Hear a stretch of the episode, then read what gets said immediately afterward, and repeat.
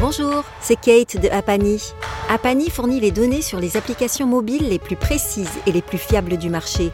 Avec notre plateforme, vous allez accéder au classement, au nombre de téléchargements, au nombre d'utilisateurs et autres données sur l'engagement, ainsi que les revenus générés par des millions d'apps. Nous sommes ravis de soutenir 135 grammes, le podcast qui vous raconte l'histoire de la tech mobile. Vous êtes prêts pour le nouvel épisode? Bonne écoute Bonjour, c'est Christophe Romeilly, bienvenue sur 135 grammes. Heureux de vous retrouver pour un cinquième épisode autour du hardware, puisque nous allons parler de la caméra embarquée dans votre smartphone. Nous allons faire un zoom sur les premiers pas de la caméra, des capteurs d'image du marché, de leurs usages. Nous passerons en revue les avancées logicielles et hardware de cette pièce maîtresse du téléphone mobile.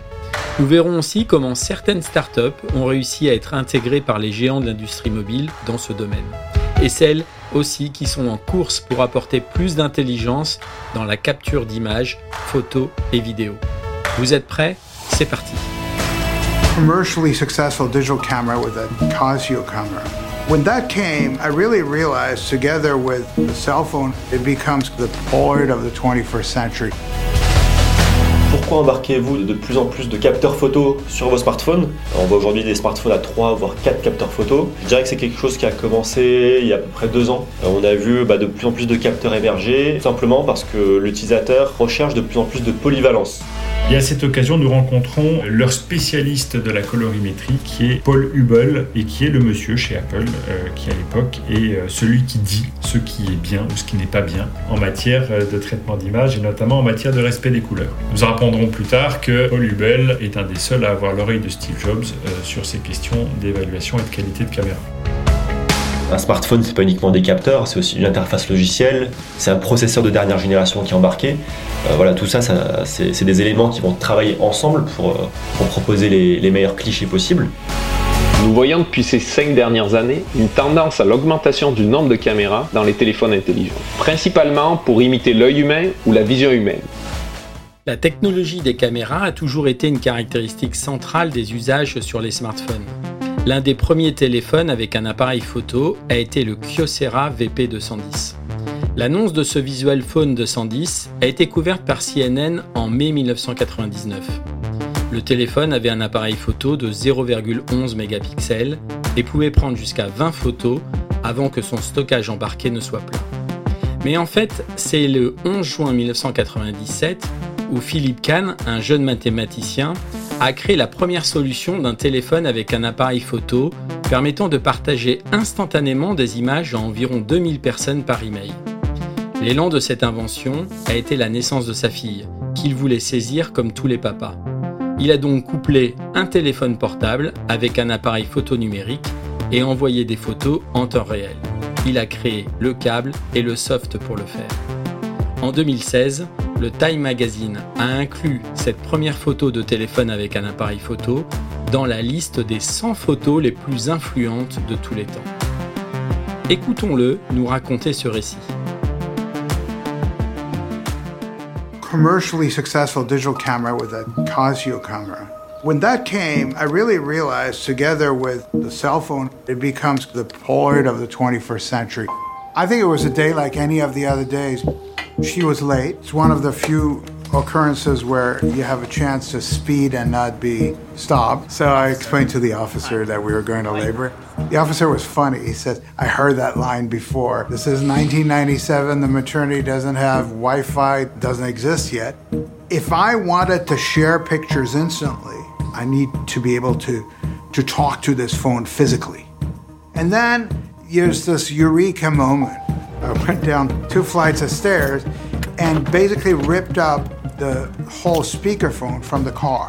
I had the laptop on a on a, on a desk that was next to the, the C-section operating table. I had a long wire that connected the camera to it, and a laptop was connected to the server that was in my kitchen. I'm holding the baby in my left hand, and I'm holding the camera in the other one. It went out to about 2,000 people, friends and family and business connections. Point, shoot, and share instantly. I start getting emails. How do you do that? The date says that your daughter was born like 15 minutes ago, and I just got that. On that day, June 11th, 1997, there were two births, and the most important was my daughter Sophie, obviously, and the camera phone. There's a very profound impact of instant imagery and sharing imagery that is going to change society and the way people evolve. Philippe Kahn est un entrepreneur passionnant qui vit aux États-Unis. Il a créé avec succès quatre sociétés tech, dont Full Power, qui entre autres a révolutionné le mouvement dans l'iPhone, mais c'est un autre sujet.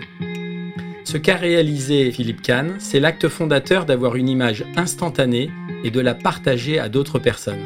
Ce que nous faisons depuis des milliers de fois au cours de la vie de notre smartphone. 23 ans après, la caméra est devenue le plus grand différenciateur pour les marques de smartphones. Et tout le monde souhaite que sa photo ou sa vidéo sur les réseaux sociaux soit la plus belle. Rappelons qu'à la base, la photographie est l'art de la lumière et la quantité de lumière admise qui détermine ainsi la qualité. Plus les lentilles et les capteurs sont grands, plus la lumière peut être utilisée pour capturer l'image parfaite. Mais alors comment sont construites les caméras des smartphones dans un espace aussi réduit? Elles ont plusieurs composants qui fonctionnent tous ensemble pour permettre des photos de grande qualité. L'objectif de la caméra, le capteur d'image, le processeur du signal d'image, un logiciel de contrôle de la caméra et un logiciel de post-traitement. Les caméras ont besoin d'un objectif. Celui-ci embarque plusieurs lentilles pour gérer les différentes distorsions, parfois jusqu'à 12 lentilles. La minceur du smartphone est aussi un facteur de progrès pour la caméra, ce qui a amené les concepteurs à utiliser la plus grande largeur et hauteur des téléphones en ajoutant des caméras supplémentaires à leur conception. Par exemple, le dernier iPhone 11, c'est un peu plus de 8 mm d'épaisseur. Le fait d'avoir plusieurs caméras a rendu possible un éventail de nouvelles fonctionnalités. Un zoom, un meilleur HDR, un mode portrait, la possibilité de faire des photos en 3D et la photographie en basse lumière. 135 grammes, les histoires de la tech mobile. Puis, il y a eu des tentatives avec des objectifs optiques, mais leur conception volumineuse fait que la plupart des modèles des constructeurs utilisent une conception à double objectif et capteur. En conséquence, les fabricants de téléphones n'ont pu atteindre qu'un zoom optique x2 ou x3 en utilisant l'orientation traditionnelle capteur-objectif dans un smartphone. Les fabricants de smartphones ont cependant dû résoudre d'autres grands défis pour créer des modes notamment portraits qui étaient crédibles. Les effets comme le flou naturel obtenu en utilisant des optiques à grande ouverture. Par exemple, les téléphones Pixel 2 et 3 de Google utilisent les doubles pixels de leur capteur Sony pour lire séparément les images des moitiés gauche et droite de ces pixels, créant essentiellement deux caméras virtuelles légèrement décalées. C'est génial. Les téléphones combinent ensuite une rafale d'images avec l'intelligence artificielle pour générer une profondeur plus précise et enfin estomper l'arrière-plan. Le nerf de la guerre, cependant, c'est toujours améliorer les détails de l'image et parfois on met deux appareils photo. En 2019, le smartphone est passé à 2,8 caméras en moyenne par smartphone. Depuis 2020, nous voyons trois caméras par smartphone, comme l'iPhone 11 Pro d'Apple qui intègre une technologie de triple caméra. Large, ultra large était l'objectif. Mais il existe aussi quatre caméras comme le Galaxy A51. Le Huawei P20 Pro a vraiment lancé lui le bal pour le zoom assisté avec l'intelligence artificielle et des téléphones comme le Samsung Galaxy S20 qui sont à l'apogée de ce qui est possible, offrant un énorme zoom x100. Écoutons Patrice Roulet, cofondateur de Immervision, qui est à la pointe de l'innovation en matière d'imagerie. Il nous rappelle les évolutions et le futur de l'image, notamment avec l'intelligence artificielle dans les smartphones. Nous voyons depuis ces cinq dernières années une tendance à l'augmentation du nombre de caméras dans les téléphones intelligents. Principalement pour imiter l'œil humain ou la vision humaine. Et c'est exactement notre mission chez Immervision, nous apportons la vision aux machines. Les smartphones ont commencé par ajouter une seconde caméra, similaire à la première. La principale fonction était de doubler le nombre de pixels capturés pour augmenter la résolution et la qualité d'image. Ensuite, les fabricants ont ajouté de nouvelles fonctionnalités en ajoutant plus de caméras, comme par exemple une caméra noir et blanc, haute sensibilité, pour améliorer la qualité des prises de vue en basse lumière, une caméra téléphoto à petit champ de vue, pour augmenter les capacités de zoom de l'appareil, ou une caméra grand angle ou super grand angle pour photographier des plans rapprochés ou alors des espaces très larges. Immervision innove exactement dans ce type de caméra grand angle ou très grand angle. Nous sommes une équipe d'ingénieurs spécialisés en design optique grand angle freeform ainsi qu'en traitement d'image. Nous avons créé la première optique grand angle miniature freeform pour smartphone en 2011. À cette époque, les smartphones ne pensaient même pas encore ajouter une deuxième caméra. Aujourd'hui, nous proposons des optiques grand angle, 125 degrés de champ de vue par exemple, disponibles, prêtes à être intégrées dans les smartphones. Nous innovons aussi au niveau software. Nos algorithmes permettent de corriger la distorsion en temps réel dans les vidéos, tout en conservant la proportion des visages ou des objets. Immervision résout ce problème par des algorithmes de traitement d'image en utilisant du AI. On corrige en temps réel ces problématiques et on propose nos algorithmes aux fabricants de téléphones intelligents. Concernant les, innovations futures dans le monde de la caméra smartphone, on constate qu'après avoir innové du côté image et prise de photos, les fabricants de smartphones se concentrent maintenant sur euh, les aspects vidéo. Après avoir intégré, on pourrait dire après avoir intégré euh, une caméra réflexe très haute qualité dans le smartphone, les fabricants cherchent à intégrer une caméra de cinéma professionnelle et Immervision est très bien positionné pour ça. Nous avons développé la technologie optique grand angle freeform anamorphique pour créer ces optiques ou ces caméras cinématiques pour smartphone. Et en parallèle, nous avons toute une série d'algorithmes de traitement de vidéo qui permettent aux fabricants de smartphones de transformer, leur smartphone en une caméra de cinéma professionnel. Donc vous allez voir dans un futur proche de nouveaux smartphones arrivaient avec encore plus de caméras, des caméras dédiées pour la photo, pour imiter le réflexe, puis des caméras plus dédiées à la vidéo, avec des softwares associés qui permettent le processing et peut-être le montage de ces vidéos directement depuis le, depuis le smartphone. 135 grammes, les histoires de la tech mobile. Parlons maintenant des constructeurs des capteurs d'image pour smartphones. Ils sont nombreux. La technologie des capteurs d'images, les CMOS, est l'œuvre de la NASA et de l'Université de Pasadena dans les années 90.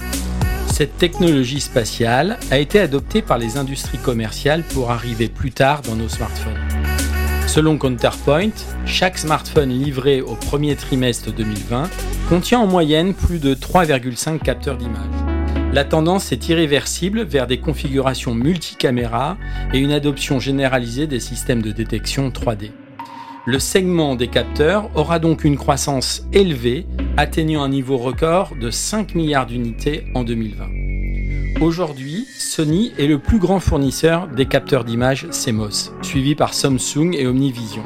Les autres fournisseurs comprennent Sharp, Panasonic, Canon, ST Microelectronics et bien d'autres. En 2019, les ventes de capteurs d'images ont atteint environ 18 milliards de dollars. C'est une hausse d'environ 30% par rapport à 2018.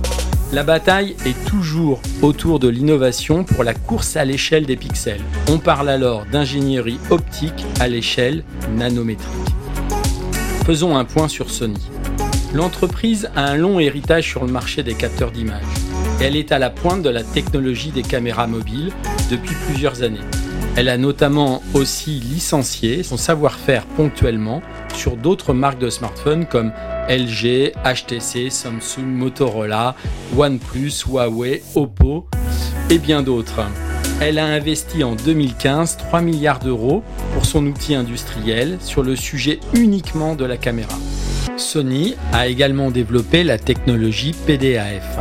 Cette technologie de mise au point automatique est l'un des principaux piliers de la photographie mobile. Elle garantit des captures nettes, même sur des sujets en mouvement les plus rapides. Ils ont investi aussi massivement dans les capteurs HDR et des modes de prise de vue à haute vitesse. Toutes ces innovations contribuent à maintenir l'entreprise à la pointe du marché. Les semi-conducteurs sont désormais l'activité la plus rentable de Sony après la PlayStation, dont 85% sont pour les capteurs d'image. Sony a déclaré en mai qu'il contrôlait 51% du marché des capteurs d'image et visait une part de 60% d'ici 2025. Un autre concurrent de Sony, qui est proche de lui, c'est Samsung. Samsung est le numéro 2 du marché mondial des capteurs d'image, CMOS, dominé par Sony. En mai de l'année dernière, Samsung représente moins de 20%. Pour le géant, c'est stratégique, car à long terme, cela pourrait dépasser la rentabilité des puces à mémoire dont il est le leader mondial. D'ailleurs, ils ont annoncé en début de cette année augmenter la production de leurs capteurs de presque 20% de plus. Samsung est à la pointe de l'innovation. Ils ont toujours des annonces en préparation.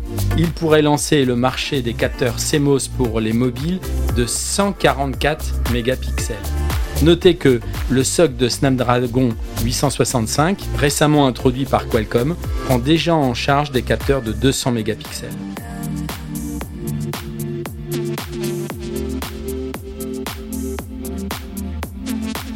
Parlons de deux autres constructeurs de capteurs d'image, Omnivision et Toshiba.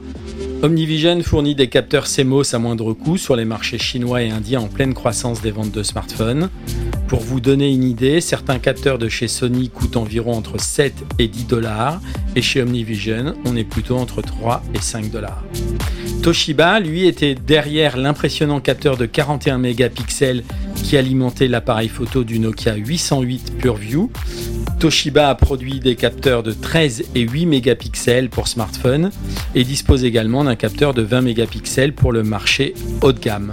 Comme Sony, Toshiba dispose de sa propre technologie et travaille notamment sur les capteurs 3D et une technologie en mode lumineux pour améliorer la visibilité des vidéos au ralenti. Après avoir parlé des constructeurs des capteurs d'image, on peut se poser cette question, quel sera l'avenir des caméras sur nos smartphones?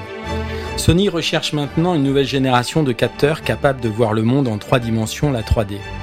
La société utilise une méthode appelée temps de vol, capteur TOF, Time of Light, qui envoie des impulsions laser invisibles et mesure le temps nécessaire pour rebondir afin de mesurer la distance aux objets.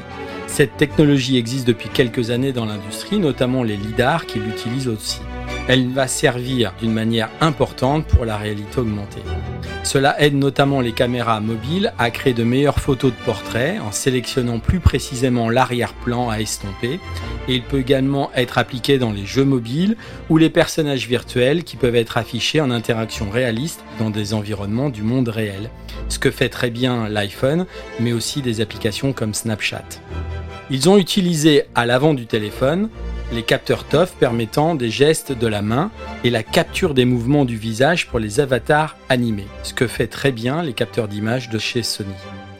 La présence d'un capteur TOF sur les iPhone 12 Pro et 12 Pro Max qui vont sortir a été confirmée par le code dans iOS 14, essentiel pour l'usage de la réalité augmentée qui est stratégique pour le géant américain. En tout cas, on a de plus en plus de capteurs sur le smartphone.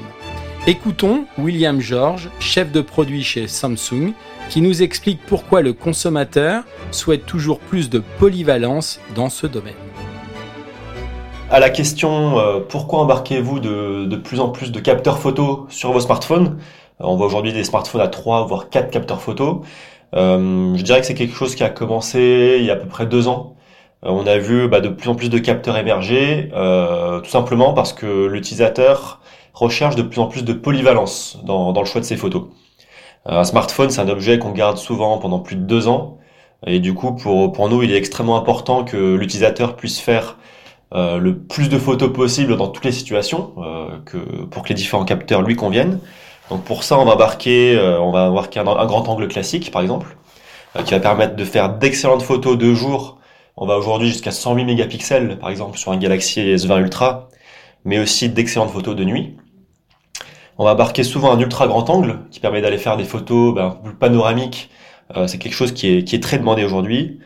Euh, le troisième capteur, c'est souvent un, zoom. Voilà, un téléobjectif avec une distance focale un peu plus importante qui permet d'aller zoomer x2, x5, même jusqu'à x10 sans perdre de netteté.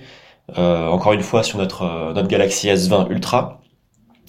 Et on a parfois un capteur macro qui permet là d'aller photographier de près. Donc tout ça, ça permet euh, bah, de répondre à une demande qui est celle de faire euh, bah, des photos dans toutes les situations, euh, puisque lorsqu'on a son smartphone avec soi, on est, on est confronté à, tout un tas de situations diverses dans lesquelles on a envie de prendre des photos. et ce qui est très important également, c'est que du coup, chaque capteur va permettre d'exploiter au mieux la tâche qui lui incombe et, de ne pas essayer d'aller bah, tout mettre dans un seul capteur en étant peut-être moins 10 ans dans certaines catégories. Là, ça va permettre vraiment de répondre à, à toute la palette de, de possibilités qu'on a en photo. Et il faut pas oublier la partie vidéo également, euh, puisque c'est quelque chose qui est essentiel sur smartphone aujourd'hui. Euh, un capteur grand angle et qui est bon de jour comme de nuit va, va permettre d'aller bah, filmer dans toutes les, les situations également. Euh, on va pouvoir aller filmer jusqu'en 8K sur un S20 par exemple, bah, grâce au, au, capteur 64 ou 108 mégapixels hein, qu'embarquent ces produits. Euh, un ultra grand angle, ça permet aussi d'aller améliorer la stabilisation des capteurs. Donc voilà, il y a vraiment une, un travail, une recherche qui est faite entre photo et vidéo pour que tout soit le plus complet, le plus polyvalent possible pour l'utilisateur. Les smartphones offrent plus de fonctionnalités que jamais. Les caméras des derniers téléphones 5G sont devenues plus avancées. Ils commencent à incorporer des technologies utilisées dans les lidars pour la détection de profondeur, par exemple pour cartographier en 3D votre salon et permettre à une application comme celle d'IKEA de revoir votre intérieur de chez vous. Je vous encourage à la télécharger et à tester cette application qui est assez bluffante. Mais le gaming, la réalité augmentée et la vidéoconférence vont voir des avancées majeures grâce à ces nouveaux capteurs. Omnivision, par exemple, offre une nouvelle technologie, NIR, qui est conçue pour les applications qui fonctionnent dans l'obscurité proche ou totale. Elle offre une amélioration de 25% du spectre de la lumière invisible. Sans nul doute, nous verrons des applications utiliser ce nouveau capteur. L'innovation dans le domaine des capteurs d'image est en mouvement perpétuel, notamment depuis que l'intelligence artificielle a débarqué dans le smartphone. Capturer était une chose, elle est désormais éclipsée par le traitement. C'est une réalité qui a débarqué avec l'iPhone 11 et Deep Fusion. Dans le post que nous mettrons sur Service Mobile, vous aurez deux articles complets sur le sujet si vous souhaitez en savoir plus sur cette technologie. Les capteurs permettent aussi de verrouiller bien sûr votre smartphone, d'utiliser la visioconférence et de faire des emojis et d'utiliser des applications comme Snapchat. 135 grammes, les histoires de la tech mobile. Revenons sur quelques dates phares qui montrent la course qu'il y a eu sur les smartphones avec les caméras. 2005, le Nokia N90 embarque un capteur de 2 mégapixels avec un optique Carl Zeiss, autofocus et flash LED. On se souvient de son écran rotatif qui lui a donné une sensation de caméscope. 2006, Sony Ericsson, qui est le principal concurrent de Nokia dans la course aux caméras, sort le K800i. Il avait un appareil photo de 3,2 mégapixels avec autofocus, la stabilisation d'image et un flash au xénon.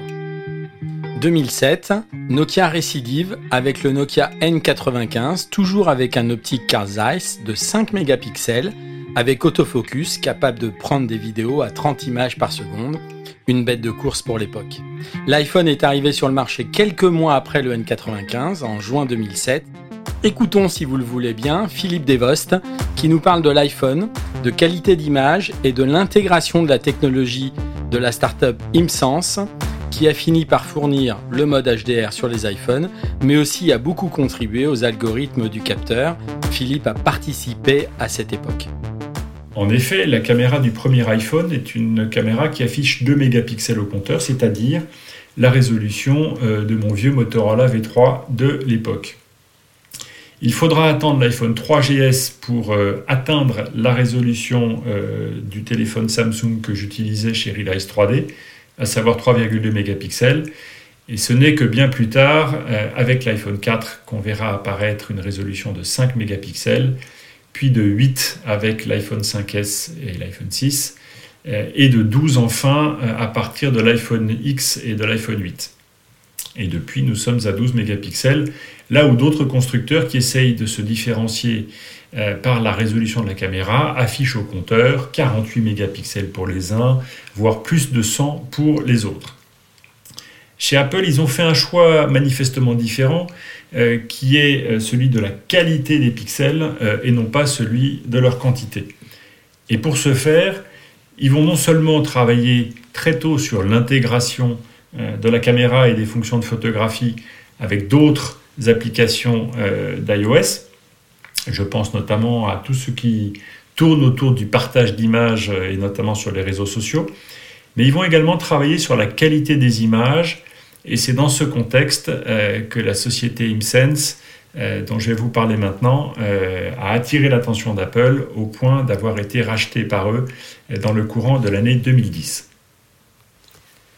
ImSense est une société issue des travaux du professeur Graham Finlayson, qui dirige le département de traitement d'images de l'université d'East Anglia à Norwich. Et c'est une société, une start-up dont je deviens le CEO au printemps 2008 que je descends immédiatement euh, à Cambridge dans un environnement dans lequel nous trouverons plus facilement de développeurs logiciels euh, et dont je développe euh, les technologies de traitement d'image à la fois en direction des ordinateurs mais également et surtout en direction du mobile. La technologie développée par ImSense, que je rebaptise High Fidelity, permet en effet de rééquilibrer la dynamique de contraste, ce qu'on appelle aussi la dynamic range, entre les zones les plus sombres et les zones les plus claires d'une photo, de sorte que le rendu de la photo soit le plus proche possible de ce qu'a vu le photographe au moment où il a pris le cliché. La raison est simple, l'œil d'un photographe, l'œil d'un humain, euh, est sensible à des variations de contraste beaucoup beaucoup plus fortes que ce que ne sont capables de restituer les écrans d'ordinateur, que ce que sont capables d'enregistrer les appareils photo numériques de très bonne qualité, et donc a fortiori euh, que ce dont est capable un smartphone lorsqu'il s'agit euh, d'enregistrer une image. On parle d'un million pour un dans le cadre de l'œil humain, dans le cas de l'œil humain, on parle d'une centaine pour un à l'époque euh, dans le cas du smartphone. Il y a donc une déperdition de luminosité considérable, et c'est ça qui est à l'origine du phénomène de contre-jour. Le contre-jour, c'est absolument pas une expérience humaine. Euh, quand vous êtes à contre-jour, vous êtes capable parfaitement euh, et simultanément de distinguer des nuances de lumière dans les hautes lumières, et vous êtes capable simultanément euh, d'être à l'aise quand il s'agit de regarder ce qui est dans l'ombre, les feuilles d'un arbre, etc. Quand vous faites une photo de la scène que vous regardez en étant à contre-jour, vous obtenez un magnifique contre-jour, c'est-à-dire un ciel à peu près clair et tout le reste en noir. C'est à ça que s'est attaqué le professeur Finlayson, en mettant au point un algorithme très étonnant euh, qui, en deux passes, est capable d'analyser et de rééquilibrer la dynamique de contraste de l'image, en allant chercher les détails qui existent dans les basses lumières mais qui ne sont pas correctement euh, équilibrés et qui du coup ne sont pas visibles à l'œil nu, euh, et en évitant soigneusement de brûler les hautes lumières, c'est-à-dire de transformer en pixels blancs des pixels qui ne le sont pas complètement. Pourquoi? Parce que une fois que votre pixel est brûlé au blanc, il ne contient plus aucun détail, plus aucune information. La caractéristique supplémentaire et très intéressante de cet algorithme High Fidelity, euh, c'est qu'il rééquilibre la lumière sans toucher d'aucune manière à la couleur.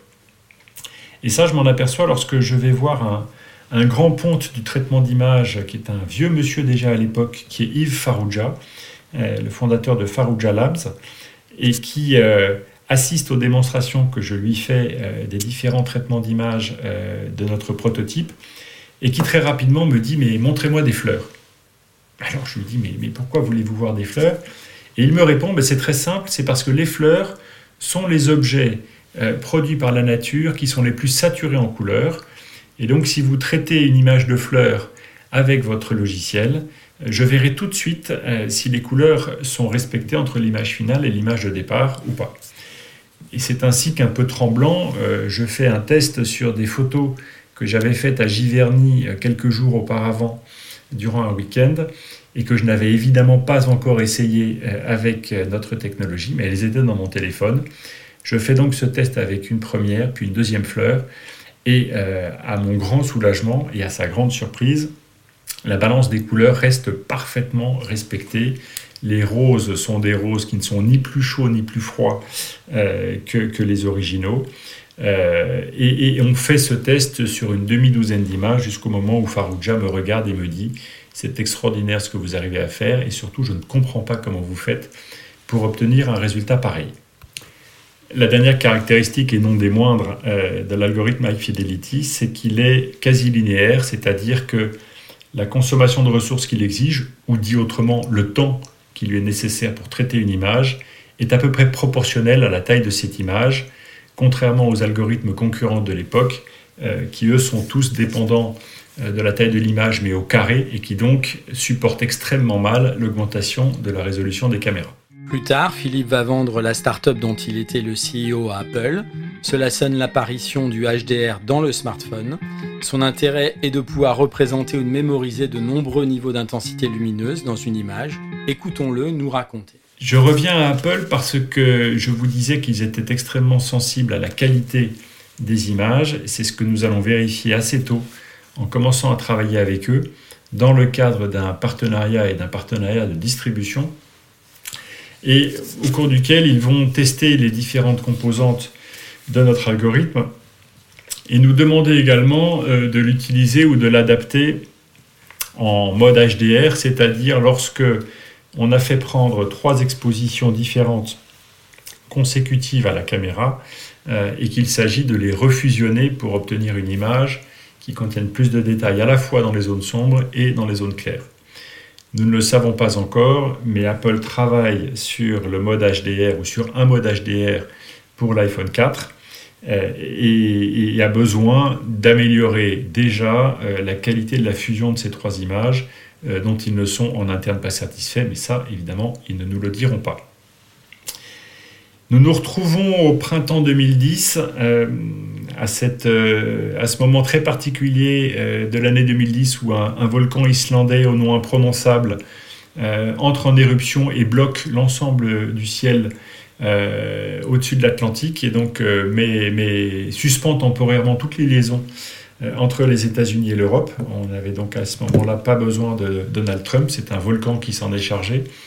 Et je me retrouve coincé à San Francisco au moment précis où je dois aller voir Apple pour finaliser le contrat de distribution et de licence de notre technologie iFidelity. Apple a fini, après de nombreux mois de tests, à, considérer que les performances de notre algorithme étaient euh, satisfaisantes et, en tout cas compatibles avec euh, les standards de qualité exigés par Apple. La technologie iFidelity séduit Apple, à qui nous la présentons, et qui va nous demander assez rapidement de la tester non seulement sur euh, un corpus d'images très large et qui sont manifestement des images prises par des utilisateurs, ou en tout cas par des employés d'Apple, euh, dans différentes situations. Ce ne sont pas des images de photographes, ce sont des images de la vie courante. Nous renvoyons systématiquement euh, les résultats des tests euh, à Apple, qui ne nous dit absolument rien sur le fait de savoir s'ils sont satisfaits ou pas, du grand Apple comme d'habitude. Et à cette occasion, nous rencontrons leur spécialiste de la colorimétrie, qui est Paul Hubel, et qui est le monsieur chez Apple, qui à l'époque est celui qui dit ce qui est bien ou ce qui n'est pas bien en matière euh, de traitement d'image et notamment en matière de respect des couleurs. Nous apprendrons plus tard que euh, Paul Hubel euh, est un des seuls à avoir l'oreille de Steve Jobs sur ces questions d'évaluation et de qualité de caméra. Nous nous retrouvons en 2010, à cette, à cette époque très particulière où on n'a pas besoin d'un président des États-Unis pour bloquer le trafic aérien au-dessus de l'Atlantique mais tout simplement d'un volcan islandais avec un nom imprononçable euh, qui va me bloquer à San Francisco pendant une semaine. Et ça tombe plutôt bien puisque le jour où j'arrive à Cupertino euh, pour finaliser l'accord euh, de distribution et de commercialisation de notre technologie iFidelity au sein des produits Apple, mes interlocuteurs m'annoncent que Steve Jobs a piqué une colère phénoménale quelques jours auparavant. Euh, s'est plaint euh, devant tout euh, son management de la qualité déplorable des photos faites par l'iPhone et du fait que ces images n'étaient pas au niveau d'une marque comme Apple. Il leur a donc intimé l'ordre de trouver une solution dans les mois qui suivent. Et c'est là que Paul Hubel, qui participait à ce meeting, indique en réunion que la société ImSense a développé une technologie euh, qui lui semble tout à fait appropriée pour euh, résoudre une grande partie du problème. Et Steve Jobs lui répond achetez-les. C'est comme ça que je me retrouve dans une négociation euh, avec Apple en 2010 et que je leur vends ImSense dans les, dans les semaines qui suivent. Contrairement à ce que beaucoup de gens ont cru à l'époque, l'iPhone 4 qui sort quelques mois après l'acquisition d'ImSense et qui contient une fonction HDR n'embarque absolument pas nos algorithmes. Apple ne procède jamais comme cela et d'ailleurs les premiers observateurs constatent que la fonction HDR de l'iPhone 4, donc à la première version, est très très en dessous du niveau de ce que nous étions capables de produire. Et donc voilà comment euh, la technologie High Fidelity, développée par une start-up anglaise de Cambridge que j'ai eu l'honneur de diriger et de vendre à Apple, euh, voilà comment cette technologie s'est retrouvée à la fois derrière la caméra de l'iPhone euh, et dans la baguette magique et sur iPhone et sur Mac de retraitement des images et améliore tous les jours à peu près un demi-milliard de photos. C'est une estimation d'eau mouillée que j'ai pu faire il n'y a pas très longtemps. 2008-2010, on a eu droit par Samsung au premier 8 mégapixels, le i8510. La course à l'amélioration des caméras dans les téléphones s'est un peu arrêtée lorsque les smartphones ont décollé. 2012, il convient de mentionner que le premier téléphone avec appareil photo de 41 mégapixels de Nokia était le PureView 808. Eh bien, ce capteur a également ouvert la porte au zoom sur les smartphones, qui est l'une des fonctions qu'Apple a ramené avec la technologie à double caméra sur l'iPhone 7 Plus en 2016. Je vous laisse faire le calcul des dates. 2020, nous allons pouvoir enregistrer des vidéos à des résolutions de 8K, de 4K HDR certifiées Dolby Vision. C'est une première pour des appareils grand public, mais on peut être sûr que ces usages vont être utilisés aussi par les professionnels. La course à de meilleurs capteurs n'a cessé d'avancer pour arriver en 2020 à un mix bien établi entre capteurs, processeurs, logiciels et intelligence artificielle, d'autant que les nouveaux smartphones qui vont arriver sur le marché dans les mois qui arrivent vont permettre à de plus en plus de personnes de tourner des films, de les traiter en temps réel dans des applications pour les poster dans un format peut-être cinéma. En fait, tous les constructeurs travaillent à ce sujet en ce moment. Écoutons William George, chef de produit chez Samsung, qui rappelle l'importance des composants électroniques et de l'interface logicielle avec l'intelligence artificielle. Écoutons-le. Alors, on nous demande souvent en quoi les améliorations software vont permettre d'aller améliorer la qualité des photos, puisqu'un smartphone, c'est pas uniquement des capteurs, c'est aussi une interface logicielle, c'est un processeur de dernière génération qui est embarqué. Euh, voilà, tout ça, c'est des éléments qui vont travailler ensemble pour, euh, proposer les meilleurs clichés possibles. Euh, pour commencer, c'est très important de préciser que quand on embarque une dernière génération de processeurs sur un smartphone haut de gamme, comme sur les Galaxy S20, c'est vraiment ça qui va permettre d'aller supporter des fonctions comme les photos en 64 ou 108 mégapixels, d'aller filmer en 8K, d'aller filmer en 4K 60 images par seconde. Ce type d'innovation qui est embarqué de manière hardware par la qualité des capteurs doit être supporté euh, par, les, par les composants électroniques. C'est extrêmement important euh, et du coup c'est le premier point que je voulais souligner. Le deuxième, c'est que en plus de ça, on va avoir une interface logicielle qui va permettre à l'utilisateur d'aller un peu plus loin. Euh, tout ça, c'est donc en accord avec le matériel photo et la partie euh, processeur. Et je pense à des, à des exemples comme le mode nuit, qui va aller améliorer les photos en basse lumière. la photo va déjà être excellente parce qu'elle est prise avec un capteur qui est bon, mais elle va ensuite être améliorée par euh, la qualité du processeur qui est capable de calculer tout ça, pour proposer une photo peut-être lumineuse, ou peut-être un peu plus contrastée, pour, respecter un peu plus euh, euh, ce qu'on a envie de voir à l'écran.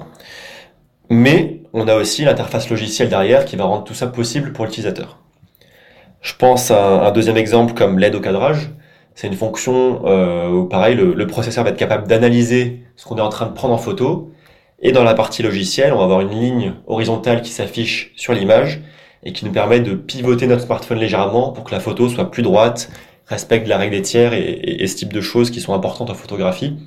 Donc, euh, donc c'est aussi en ça que le logiciel va aller et l'intelligence euh, avancée ou artificielle, comme on, comme on souhaite l'appeler, va aller améliorer l'expérience photo.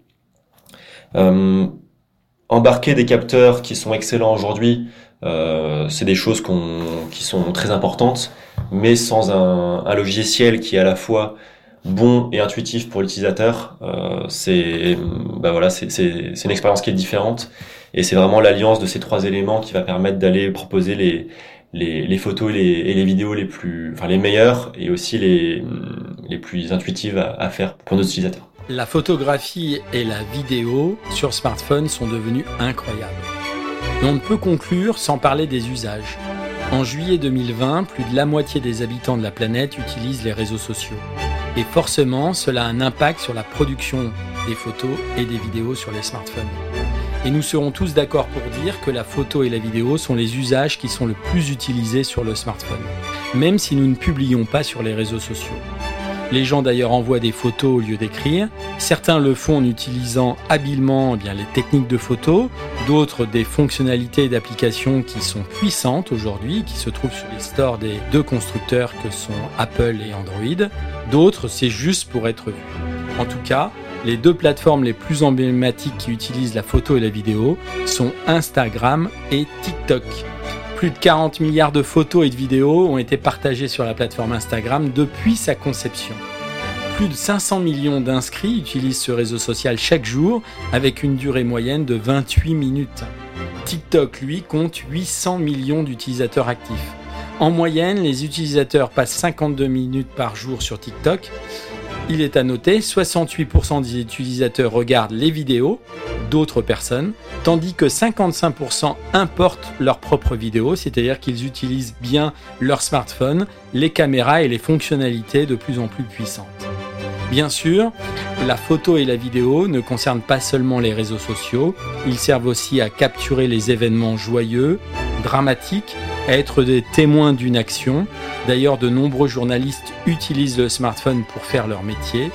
L'un des plus grands changements apportés par l'invention du smartphone est la possibilité d'accéder instantanément à une image et à la partager immédiatement, ce qui a permis le succès fulgurant du selfie et la mort de la vie privée. Le nombre de photos que nous avons collectivement prises a doublé entre 2013 et 2017, passant de 6 milliards à 1200 milliards. 85% de ces photos sont prises par un smartphone. Voilà, c'est la fin de cet épisode. J'espère que vous l'avez apprécié. N'hésitez pas à nous envoyer vos commentaires et suggestions qui pourraient inspirer de nouveaux épisodes sur le compte de Twitter 135 grammes. Nous mettrons les liens des nombreuses sources dans un post dédié sur servicemobile.fr qui servent à préparer ce podcast. Je vous dis à très bientôt. 135 grammes, les histoires de la tech mobile.